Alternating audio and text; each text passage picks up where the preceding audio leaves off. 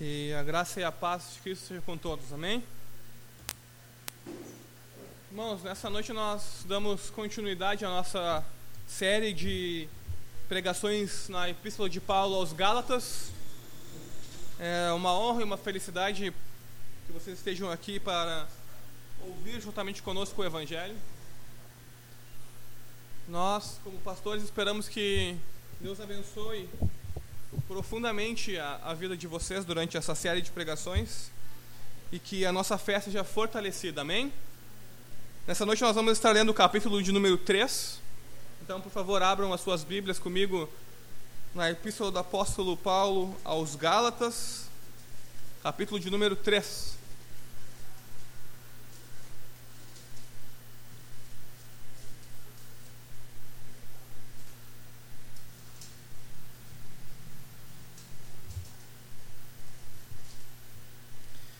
Gálatas 3, nós vamos ler o capítulo inteiro. Diz assim as Escrituras: Ó Gálatas insensatos, quem vos fascinou a vós outros, ante cujos olhos foi Jesus Cristo exposto como crucificado? Quero apenas saber isso de vós. Recebestes o Espírito pelas obras da lei ou pela pregação da fé? Sois assim insensatos que, tendo começado no Espírito, estejais agora vos aperfeiçoando na carne? Terá sido em vão que tantas coisas sofrestes, se na verdade foram em vão. Aquele, pois, que vos concede o Espírito e que opera milagre entre vós, porventura o faz pelas obras da lei ou pela pregação da fé? É o caso de Abraão, que creu em Deus, e isso lhe foi imputado para a justiça. Sabeis, pois, que os da fé que são filhos de Abraão. Ora, tendo a Escritura previsto que Deus justificaria pela fé os gentios, pré-anunciou o Evangelho a Abraão em ti serão abençoados todos os povos, de modo que os da fé são abençoados com o crente Abraão. Todos quantos, pois, são das obras da lei estão debaixo da maldição, porque está escrito: Maldito todo aquele que não permanece em todas as coisas escritas no livro da lei para praticá-las. E é evidente que pela lei ninguém é justificado diante de Deus, porque o justo viverá pela fé. Ora, a lei não procede de fé, mas Aquele que observar os seus preceitos, por eles viverá. Cristo nos resgatou da lei, fazendo-se Ele próprio maldição em nosso lugar, porque está escrito: Maldito todo aquele que for pendurado em madeiro, para que a bênção de Abraão chegasse aos gentios, em Jesus Cristo, a fim de que recebêssemos pela fé o Espírito prometido. Irmãos, falo como homem. Ainda que uma aliança seja meramente humana, uma vez ratificada, ninguém a revoga ou lhe acrescenta alguma coisa. Ora, as promessas feitas a Abraão e ao seu descendente, não diz, e aos descendentes, como se falando de muitos, porém como de um só, e ao teu descendente, que é Cristo. E digo isto, uma aliança já anteriormente confirmada por Deus, a lei, que veio 430 anos depois, não a pode abrogar, de forma que venha desfazer a promessa. Porque se a herança provém de lei, já não decorre de promessa, mas foi pela promessa que Deus a concedeu gratuitamente a Abraão. Qual, pois, a razão de ser da lei? Foi adicionada por causa das transgressões, até que viesse o descendente a quem se fez a promessa, e foi promulgada por meio de anjos, pela mão de um mediador. Ora, o mediador não é de um, mas Deus é um. É, porventura, a lei contrária às promessas de Deus? De modo nenhum. Porque se fosse promulgada uma lei que pudesse dar a vida, a justiça, na verdade, seria procedente da lei. Mas a Escritura encerrou tudo sobre o pecado, para que, mediante a fé em Jesus Cristo, fosse a promessa concedida aos que creem. Mas, antes que viesse a fé, estávamos sob a tutela da lei e nela encerrados, para que essa fé, que de futuro haveria de revelar-se, de maneira que a lei nos serviu de aio para nos conduzir a Cristo, a fim de que fôssemos justificados por fé. Mas tendo vindo a fé, já não permanecemos subordinados ao aio, pois todos vós sois filhos de Deus mediante a fé em Cristo Jesus. Porque todos quantos fostes batizados em Cristo, de Cristo vos revestistes. Destarte não pode haver judeu nem grego, nem escravo nem liberto, nem homem nem mulher, porque todos vós sois um em Cristo Jesus. E se sois de Cristo, também sois descendentes de Abraão e herdeiros segundo a promessa. Amém, irmãos? Vamos orar uma vez mais?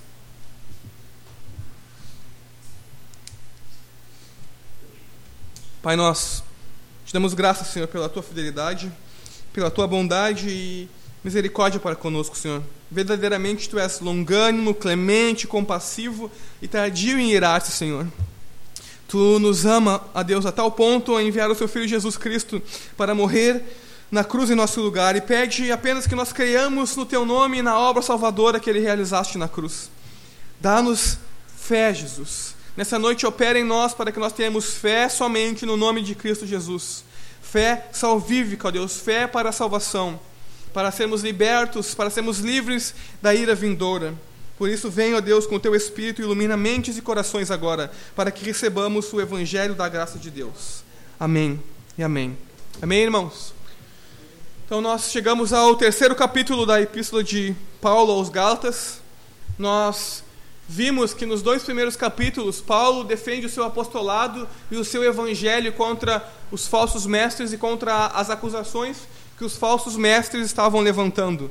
Ou seja, Paulo quer demonstrar a singularidade do evangelho em relação à lei.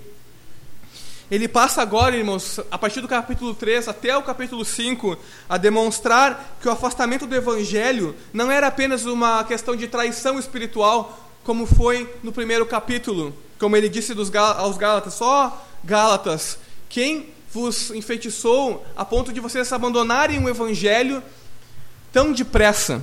É isso que Paulo estava querendo dizer, que eles eram como que traidores espirituais, estavam abandonando, abandonando o evangelho. Mas, além de uma traição, Paulo vai dizer que os Gálatas estavam como que loucos, porque abandonar o evangelho é uma loucura. Por quê, irmãos? Porque o evangelho oferece a justificação dos pecados e porque o Evangelho concede o dom do Espírito. Isso tudo apenas pela fé, ou somente pela fé. Logo, abandonar o Evangelho pela prática da lei é loucura, é algo insano. É isso o que Paulo vai começar a argumentar com os Gálatas. Irmãos, Paulo estava perplexo com os Gálatas. Ele havia pregado Cristo e esse crucificado, ou seja, o Evangelho, de tal forma que era como se os Gálatas mesmos tivessem assistido à crucificação de Cristo. Eles viram ante os seus próprios olhos como que Cristo crucificado e receberam a mensagem do Evangelho pela fé.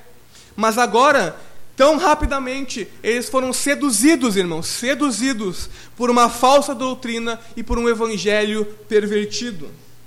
Assim, o que o apóstolo faz é denunciar a falta de bom senso dos Gálatas, a ponto de terem sido enfeitiçados pelos falsos mestres. Eles deveriam ter resistido, irmãos, a todo e qualquer encanto, coisa ou qualquer coisa que os procurasse enfeitiçar e desviar o caminho deles do evangelho. Paulo começa, irmãos, a sua argumentação apelando para a experiência dos próprios Gálatas. É isso que ele faz nos primeiros cinco versículos. Ele faz cinco perguntas retóricas para mostrar, irmãos, do início ao fim, que a vida cristã é pela fé. Que nós somos salvos do início ao fim pela fé e não pela prática das obras da lei. Assim, ele espera que os Gálatas recobrem a sua consciência, recaiam da sua loucura e voltem à sanidade e passem novamente a crer apenas no Evangelho e somente no Evangelho. O apóstolo, irmãos, então inicia essa sua argumentação chamando a atenção dos Gálatas, perguntando algo óbvio e simples a eles: se eles receberam o Espírito pela prática da lei ou pela pregação do Evangelho. Como os Gálatas haviam se tornado cristãos? Qual parte eles desempenharam no processo da sua conversão?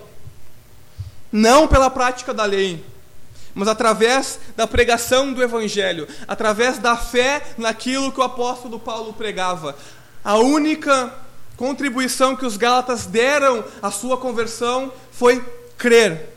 Crer somente nas palavras do Evangelho que Paulo pregava. Deus mesmo, irmãos, operou nos Gálatas para que eles viessem a crer. Eles apenas responderam positivamente ao chamado do Evangelho. Por isso que o apóstolo condena eles pela insensatez deles. Ou seja, como que eles podiam abandonar o evangelho e voltar-se para a lei, se eles receberam o espírito da promessa pela pregação do Evangelho. Era como se eles tivessem começado de forma correta, com Deus operando nas suas mentes e corações, transformando as suas vidas. Mas agora eles se desviaram e foram para um caminho obscuro e totalmente equivocado. Começando no espírito, agora eles queriam aperfeiçoar-se pelas suas próprias forças. Irmãos, os Gálatas creram pela pregação da fé. Eles simplesmente acenaram positivamente aquilo que Paulo estava falando e eles receberam o Espírito e tiveram suas vidas transformadas. Foram justificados dos seus pecados. Mas agora eles queriam andar por um outro caminho, um caminho sinuoso, tortuoso, que não o do Evangelho. Eles queriam ser justificados pelos seus próprios méritos.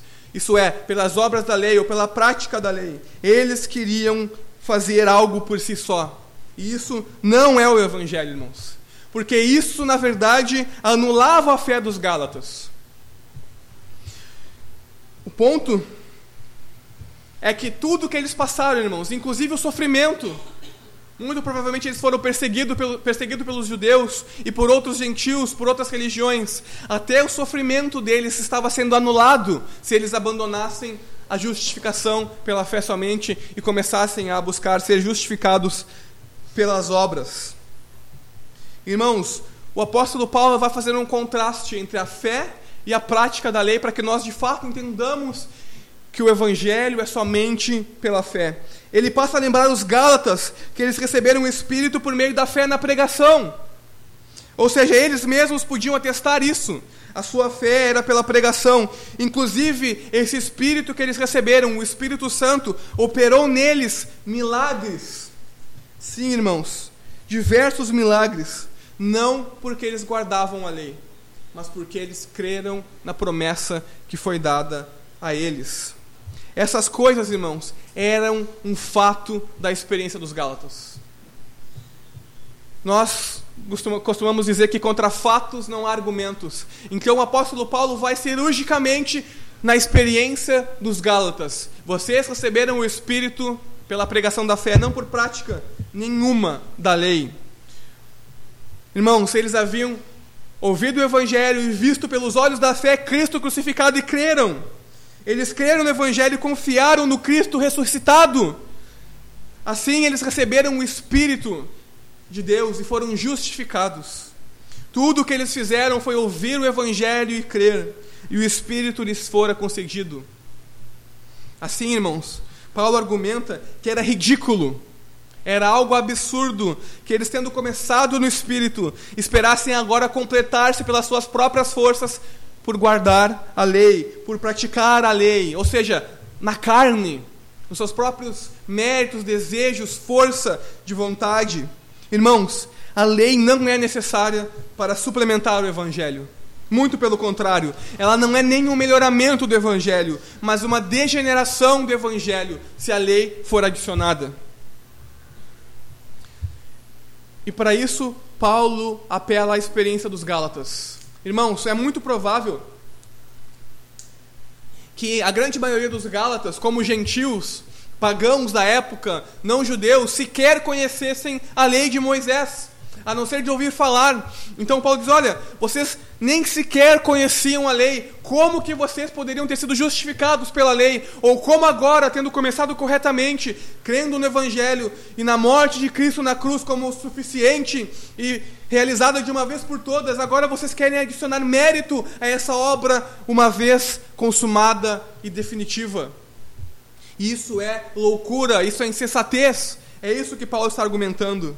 Só que Paulo não para aí, irmãos. Ele prossegue e começa a demonstrar nas Escrituras do Antigo Testamento que o que ele estava falando era a verdade do Evangelho. Paulo não apela apenas para a experiência subjetiva daqueles irmãos. Agora ele apela para o poder objetivo da Escritura, para o poder objetivo da palavra de Deus.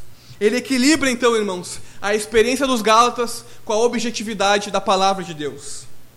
E ele inicia a sua argumentação com uma alusão a Abraão.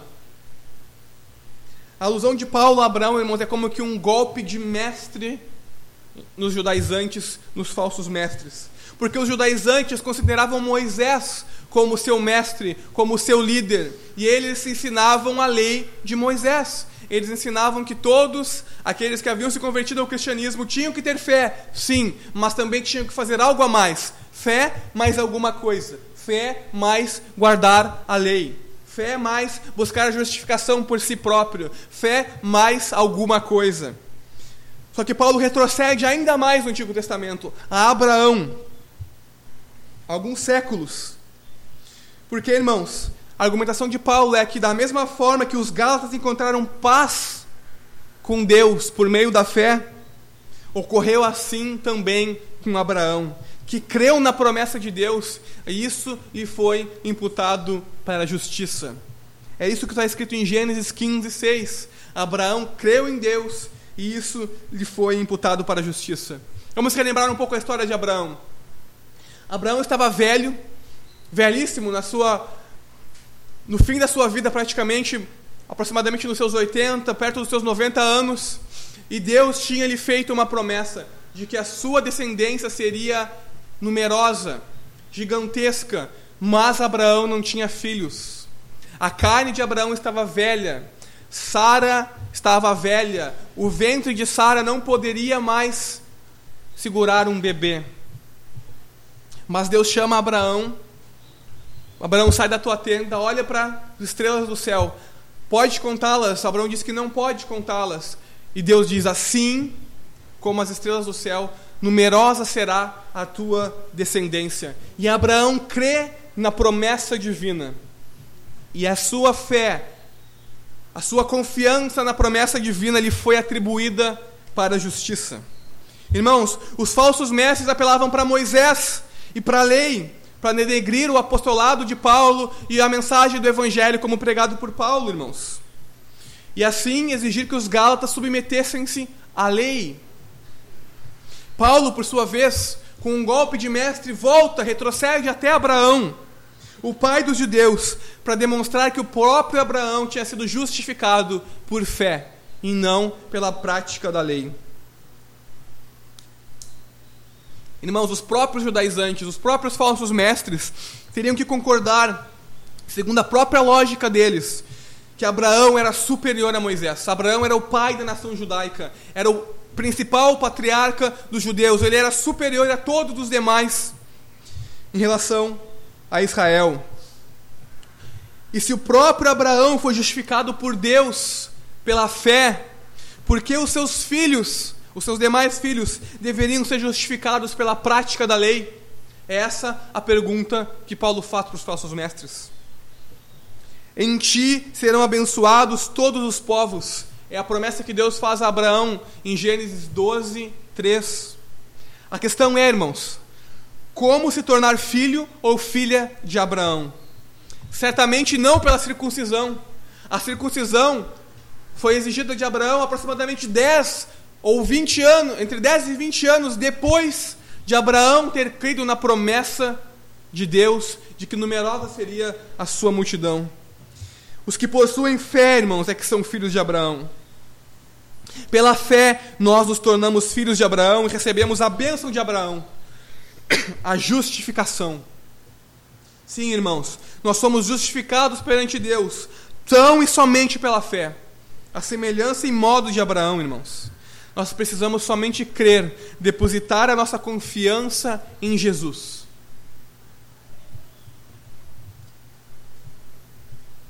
Porque Paulo está argumentando que os filhos de Abraão não são os nascidos da carne, os circuncidados, mas os filhos de Abraão são todos aqueles que têm a fé que Abraão teve em Deus, a fé de Abraão no seu coração. Esses são, de fato, filhos de Deus.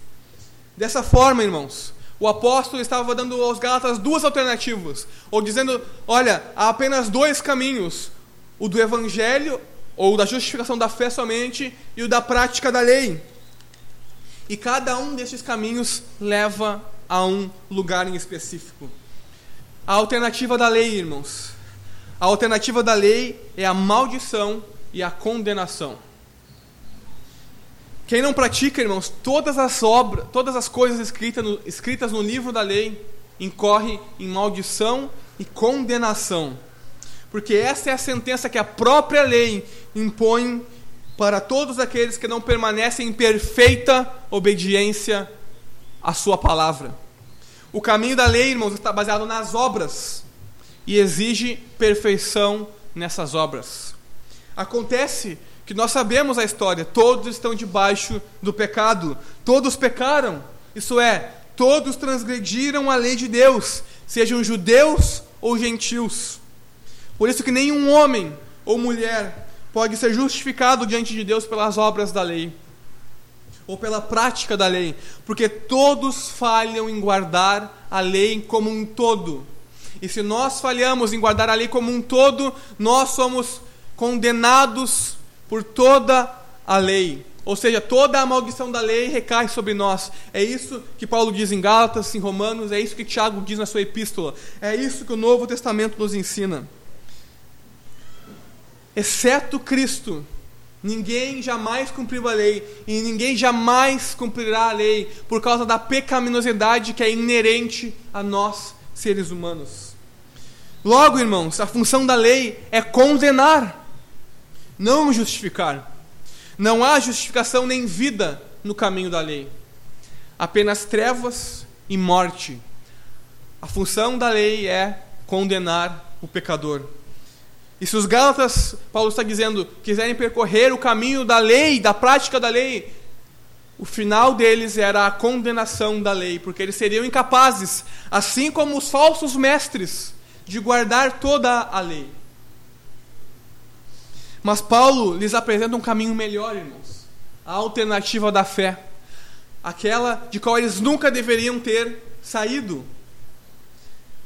Irmãos, se nós nos encontramos em tão deplorável situação, que é da pecaminosidade, e nós, por experiência própria, atestamos isso, e somos destinados à condenação, ou seja, à maldição da lei, o Evangelho nos mostra a única alternativa, a alternativa do próprio Deus, Jesus Cristo e esse crucificado, irmãos. A única maneira de fugir da maldição da lei e da ira vindoura de Deus não é pelas nossas próprias obras, mas pela obra do Filho de Deus na cruz, Jesus Cristo. Cristo se fez, irmãos, maldição para nos resgatar da maldição da lei. Irmãos, Cristo cumpriu toda a lei e ofereceu-se voluntariamente como um sacrifício a Deus para que nós fôssemos substituídos por Ele como maldição. Isso é, a condenação que era destinada a nós por não sermos capazes de guardar a lei, Cristo ofereceu-se em sacrifício voluntariamente a Deus para que essa condenação e maldição recaísse sobre Ele e não mais sobre nós. Por isso que Gálatas diz, Gálatas diz que Cristo tornou-se maldição em nosso favor. Por quê, irmãos? Porque está escrito que todo aquele que for pendurado no madeiro, Deuteronômio, 20, Deuteronômio 21, 23, é maldito. Irmãos, em Israel, no Antigo Testamento, se você fosse condenado pela lei, você era apedrejado. E depois de ser apedrejado, você era pendurado numa árvore, num poste, no madeiro. Porque representava que a lei de Deus havia condenado você, ou seja, maldito todo aquele que for pendurado no madeiro.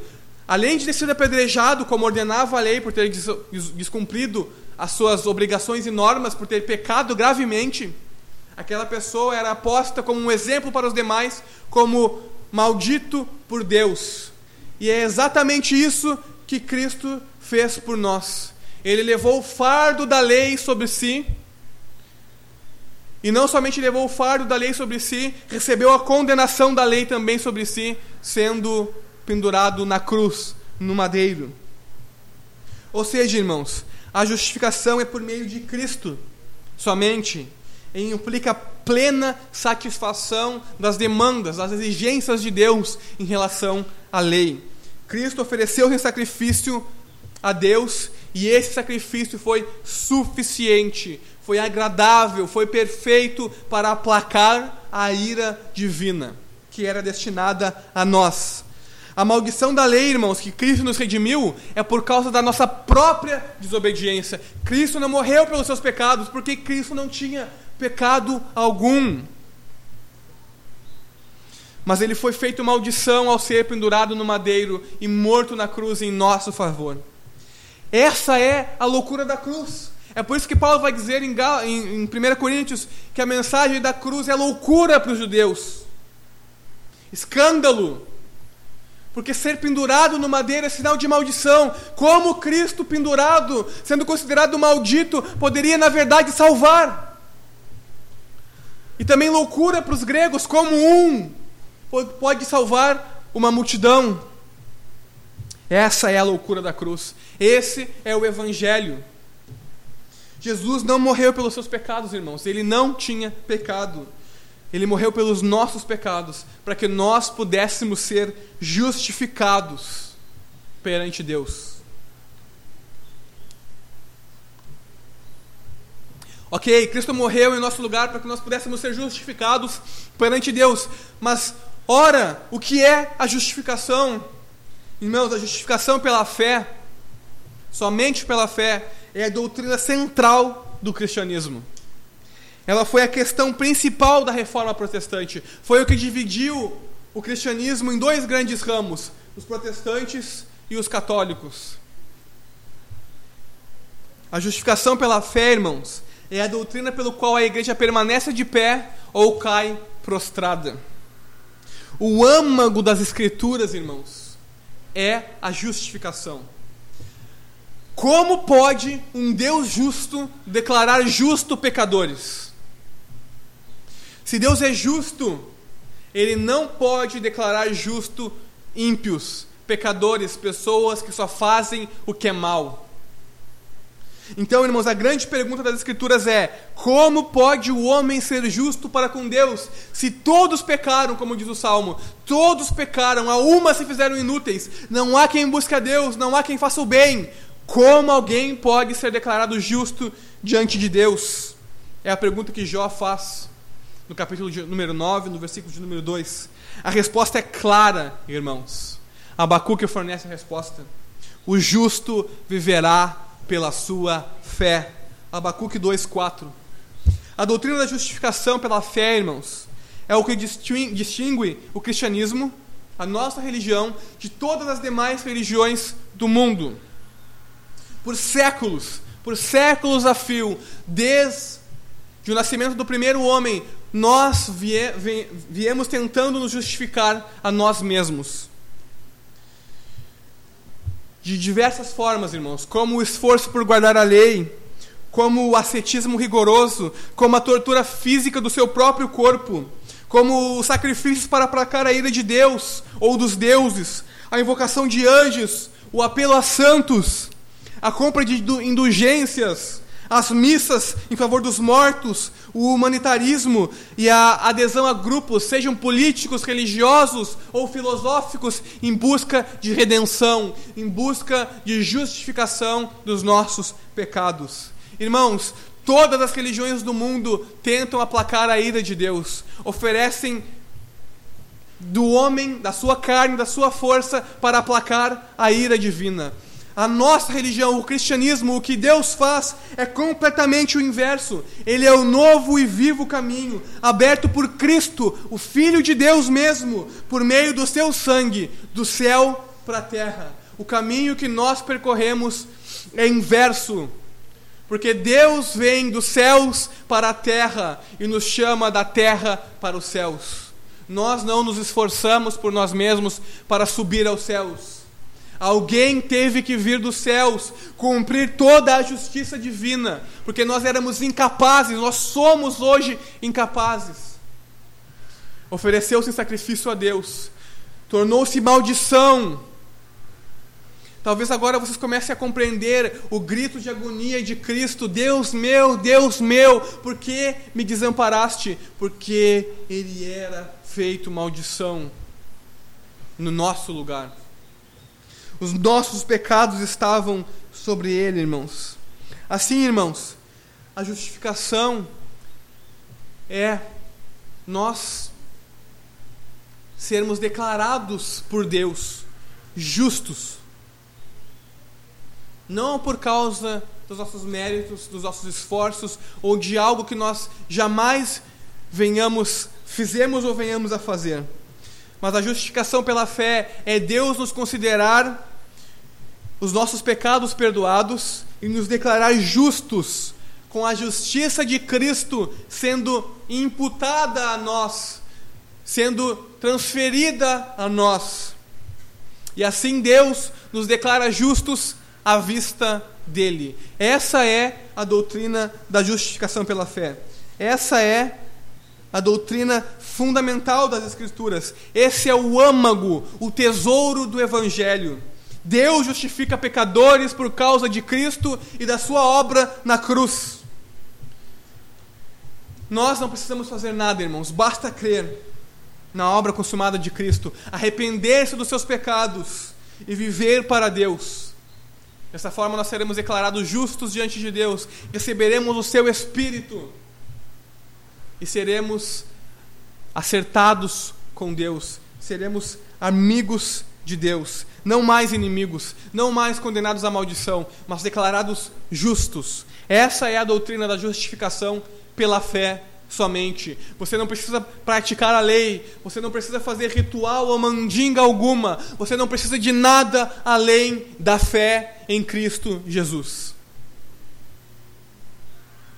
Logo, irmãos, a salvação é um dom gratuito de Deus, oferecido pela graça, ou seja, pelo favor imerecido de Deus, do transbordar da sua glória e amor para nós outros. Deus envia o seu Filho e nos oferece a justificação pela fé somente. Independente, irmãos, de qualquer mérito humano. Sola fide, somente a fé, um dos lemas da reforma protestante do século XVI. Irmãos, o apóstolo Paulo, com tudo isso, está combatendo os falsos mestres, os judaizantes que estavam perturbando a igreja que estavam pervertendo o povo, que estavam enfeitiçando os irmãos, sobre os quais Cristo havia sido exposto por Paulo como crucificado. Esses falsos mestres, irmãos, não aceitavam a justificação pela fé somente. Eles acreditavam que os gatas tinham sim que ter fé em Cristo como o Messias, prometido como o Cristo de Israel, mas eles ainda precisavam guardar a lei, eles precisavam circuncidar-se, eles precisavam guardar o sábado, festas, calendários, lua nova, enfim, eles precisavam cumprir a lei. E isso Paulo diz que é totalmente equivocado, irmãos. Eles insistiam, os falsos mestres, que o homem precisava contribuir para a salvação, o que é totalmente o oposto do Evangelho. A salvação é pela fé somente. Consequentemente, irmãos, esses falsos mestres acrescentavam à fé a prática da lei, como outro fundamento essencial, sem o qual não pode ser para ser aceito por Deus. Parece que nós ficamos com um paradoxo. Qual é então a relação da lei com a promessa, porque nós temos promessa a Abraão e lei a Moisés. Deus parece um grande ser esquizofrênico que ora promete uma coisa, ora faz outra e depois desfaz o que fez e refaz outra coisa. Não, irmãos. Tudo foi conforme o plano e o bom propósito de Deus. Deus fez a Abraão, irmãos, uma promessa gratuita e incondicional: que da semente dele todas as famílias, todos os povos da terra seriam abençoados. Isto é, por meio de Cristo, o descendente de Abraão. A sua bênção, a bênção que Deus concedeu a Abraão, a justificação pela fé, porque Abraão foi justificado pela fé, chegaria a todos os povos a todos os povos, não somente aos judeus, não somente aos descendentes físicos de Abraão, mas a todos os descendentes espirituais, aqueles que receberiam a promessa pela fé, a semelhança de Abraão, irmãos. Agora, irmãos, se os falsos mestres estivessem corretos, a justificação, na verdade, seria pela prática da, da lei, pelas obras da lei. Se fosse assim, Deus estaria indo contra a sua própria palavra. Isso jamais acontece. Só que Deus não retrocede, irmãos, na sua promessa. A promessa que ele fez a Abraão é ainda válida hoje. É a mesma promessa que nós temos no Evangelho, a justificação pela fé somente. Ela é tão obrigatória, irmãos, a sua palavra, quanto o testamento de um homem. Hoje, com os avanços da lei e a modernidade, nós podemos fazer várias alterações num, num testamento, enquanto ainda vivos. Agora, uma vez que nós morrermos, se nós tivermos deixado um testamento para os nossos filhos, para os nossos descendentes, ninguém muda esse testamento. Aquela última vontade que nós tivemos tem que ser cumprida. Quanto mais a palavra de Deus, irmãos. Na verdade, a palavra de Deus é como que obrigatória, porque se ele disse, ele cumpre. Portanto, irmãos, nós não precisamos voltar à lei. Todo pecador que volta-se em arrependimento e fé a Cristo Jesus recebe salvação. Totalmente à parte de qualquer mérito, totalmente à parte de qualquer boa obra, totalmente à parte de qualquer coisa nele mesmo, e herda assim a bênção de Abraão, a justificação pela fé. É feito justo diante de Deus. Pode ter um relacionamento correto para com Deus, irmãos. A fé é superior à promessa. A fé a, a, a fé é superior à lei, irmãos. A promessa é superior à lei. A promessa veio primeiro, irmãos. E Deus atende a sua palavra. A lei não pode anular a palavra da promessa de Deus. Então, qual é a função da lei? Se a lei não suplanta a promessa de Deus. Na verdade, a lei desempenha um papel fundamental nos planos de Deus para que a sua promessa fosse cumprida. A função da lei, irmãos, não é conceder salvação, como os judeus imaginavam. A função da lei é condenar.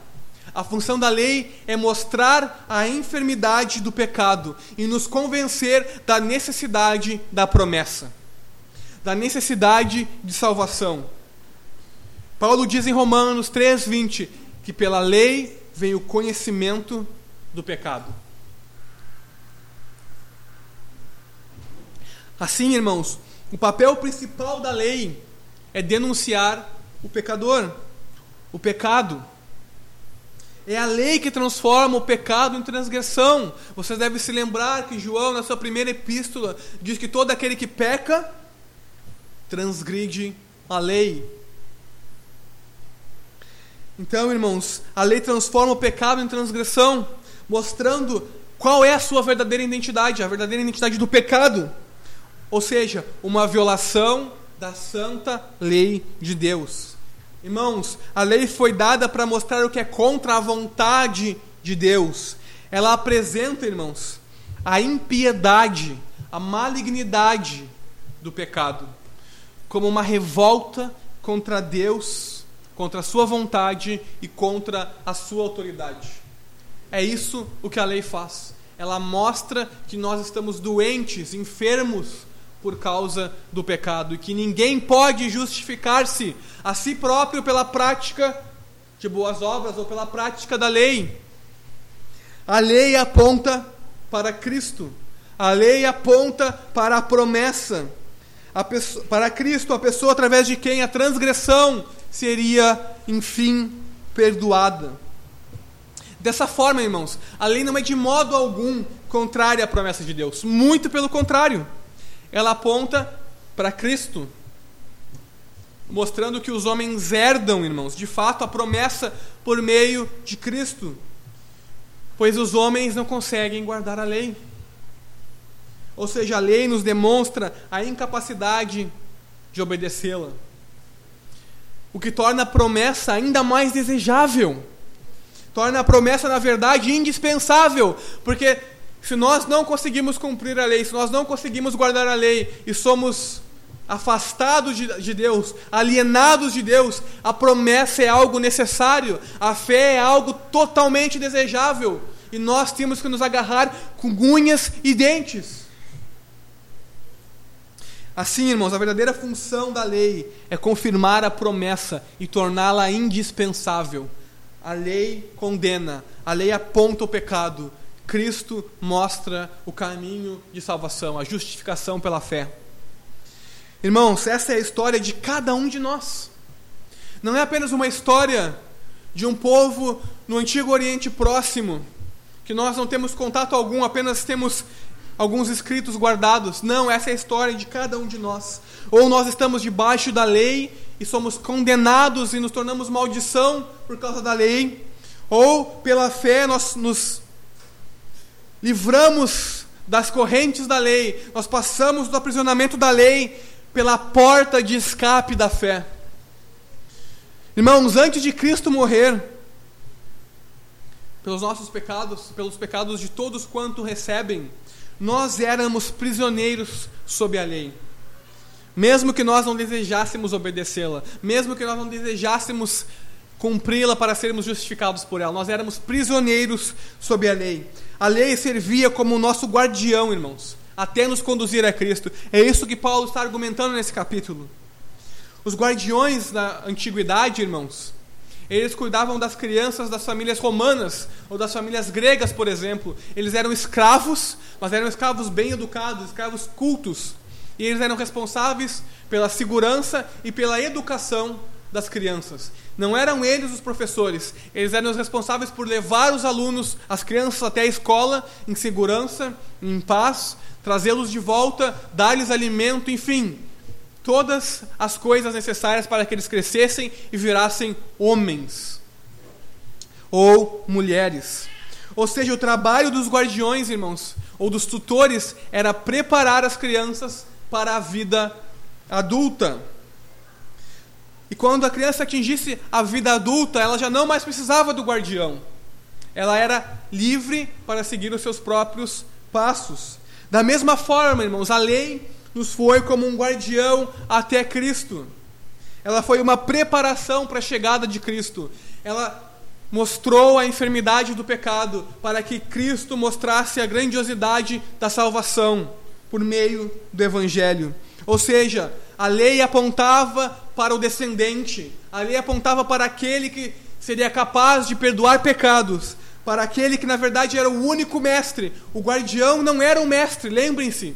Ele apenas levava os professores. A lei também, irmãos, a lei não é o nosso mestre. Ela apenas aponta para o verdadeiro mestre, aquele que é capaz de perdoar os pecados, aquele que é capaz de libertar da maldição da lei e salvar-nos.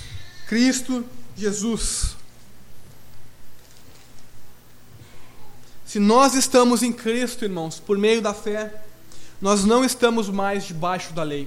É isso que Paulo argumenta durante todo o capítulo 3, na verdade, durante toda a epístola de Gálatas. Nós não estamos mais debaixo da lei no sentido, no sentido de sermos condenados e prisioneiros da lei. Nós agora estamos em Cristo, unidos a Ele pela fé, e fomos por isso aceitos diante de Deus, por amor a Cristo apesar da nossa deplorável transgressão, porque lembrem-se, o pecado é uma rebeldia, é uma ira contra Deus e sua santa vontade. O pecado é a transgressão da lei. Mas se nós pertencemos a Cristo, irmãos, e estamos unidos a Ele pela fé, nós somos considerados filhos de Deus. Nós não somos mais inimigos, mas filhos. Deus não é mais nosso juiz que nos condena através da lei e nos aprisiona. Deus não é mais nosso tutor que através das, da lei nos restringe e castiga, como os tutores faziam com as crianças dos seus mestres. Nós fomos feitos filhos, irmãos, filhos de Deus por meio da fé em Cristo Jesus, e nós desfrutamos das prerrogativas, das bênçãos de filhos. Nós desfrutamos de todos os privilégios de filhos. Todo e qualquer privilégio que Cristo Jesus tem por causa da sua eterna filiação com Deus, nós também temos, exceto a eterna filiação. Nós somos filhos e desfrutamos de todos os privilégios como filhos de Deus. Contudo, irmãos, nós devemos sempre nos lembrar que essa nossa filiação não é por mérito algum que nós tenhamos, não é por guardar a lei, ou por sermos fiéis, ou por vir à igreja todos os domingos. Não, irmãos. Essa filiação, esse amor de Deus para conosco é por causa da obra consumada de Cristo na cruz. Não é por causa de nós mesmos, jamais será. Tudo diz respeito a Cristo. Tudo diz respeito a Cristo crucificado. Esse é o evangelho da nossa salvação. Deus enviando o seu filho para realizar aquilo que nós jamais seremos capazes. Deus despejando a sua ira sobre o seu filho, a ira que era destinada a nós, que nós jamais seríamos capazes de suportar. Deus, Deus, Deus declarando a maldição em Cristo sendo pendurado no madeiro, Cristo tornando-se maldição em nosso lugar. Deus nos amando, entregando o seu único filho. Tudo é sobre Cristo, irmãos. A nossa história não diz respeito a nós mesmos, mas a Cristo. Tudo é sobre Cristo, irmãos. E se nós estamos em Cristo, nós somos apenas um com Cristo.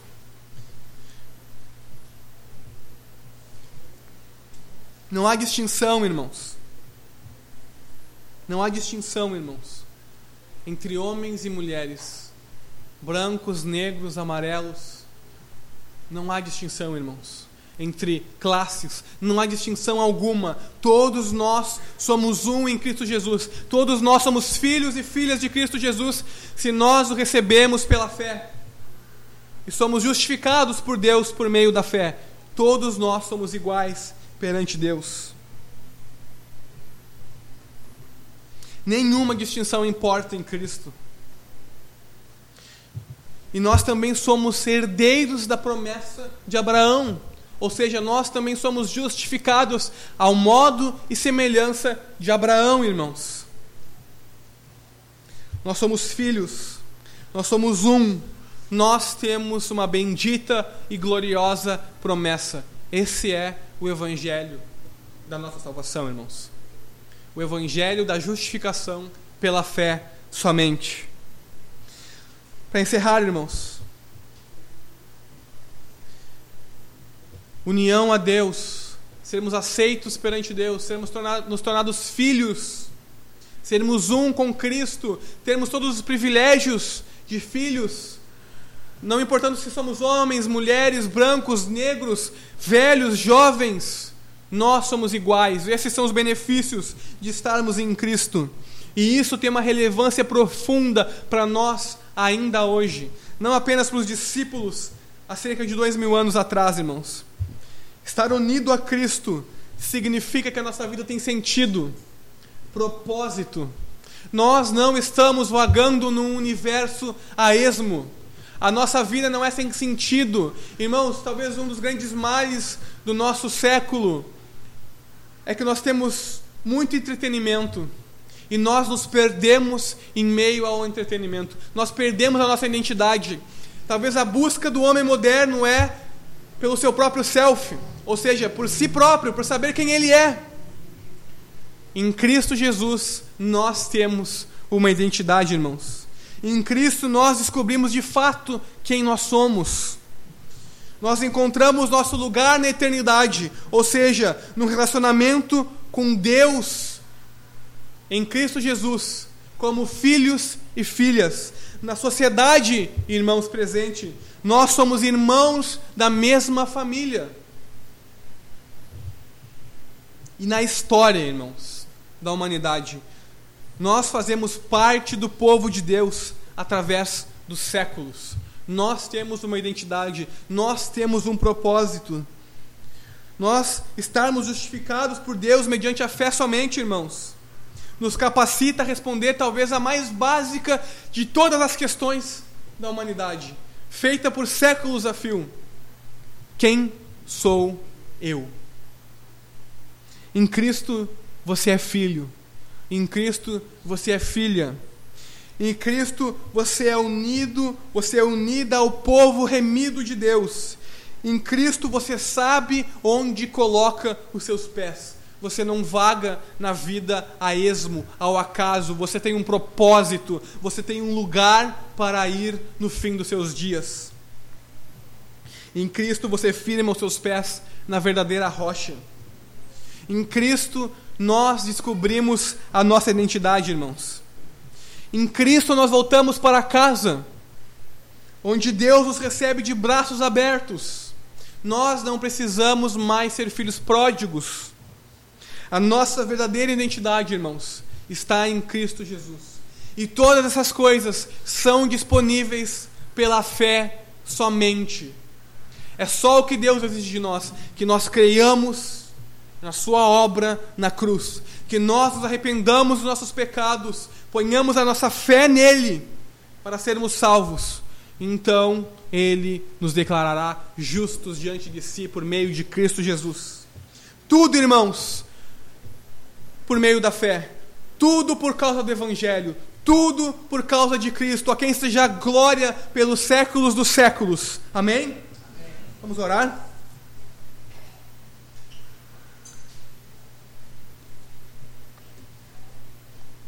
Pai, nós te damos graças, Senhor. Te damos graças por tão grande salvação. Nós te damos graças, Senhor, porque tu não exige nada de nós, porque nós não somos capazes de dar nada a Ti. Antes, pelo contrário, Tu mesmo enviaste Teu Filho para morrer na cruz em nosso lugar, tornando-se maldição, fazendo-se maldição em nosso lugar. Tu envia homens e mulheres a pregar o Evangelho, e através da pregação do Evangelho, tu operas em nós, nas nossas mentes e corações, para que nós tenhamos fé e respondamos positivamente a Ti mesmo. Então tu mesmo declara-nos justos perante Ti, para que nós possamos ter um relacionamento contigo. Ah, glória ao Deus bendito, bendito na Sua Santíssima Trindade, porque é tudo dele, por Ele e para Ele. Esse é o Deus da nossa salvação. Bendito seja, Senhor. Obrigado por tão grande salvação. Ajuda-nos a crer com fé salvífica. Ajuda-nos a crer para a salvação. E ajuda-nos a depositar a nossa confiança totalmente em Ti, ó Cristo Jesus. Amém e amém. Amém, irmãos? Nunca deixe se enganar. O Evangelho ou a nossa salvação é somente pela fé em Cristo.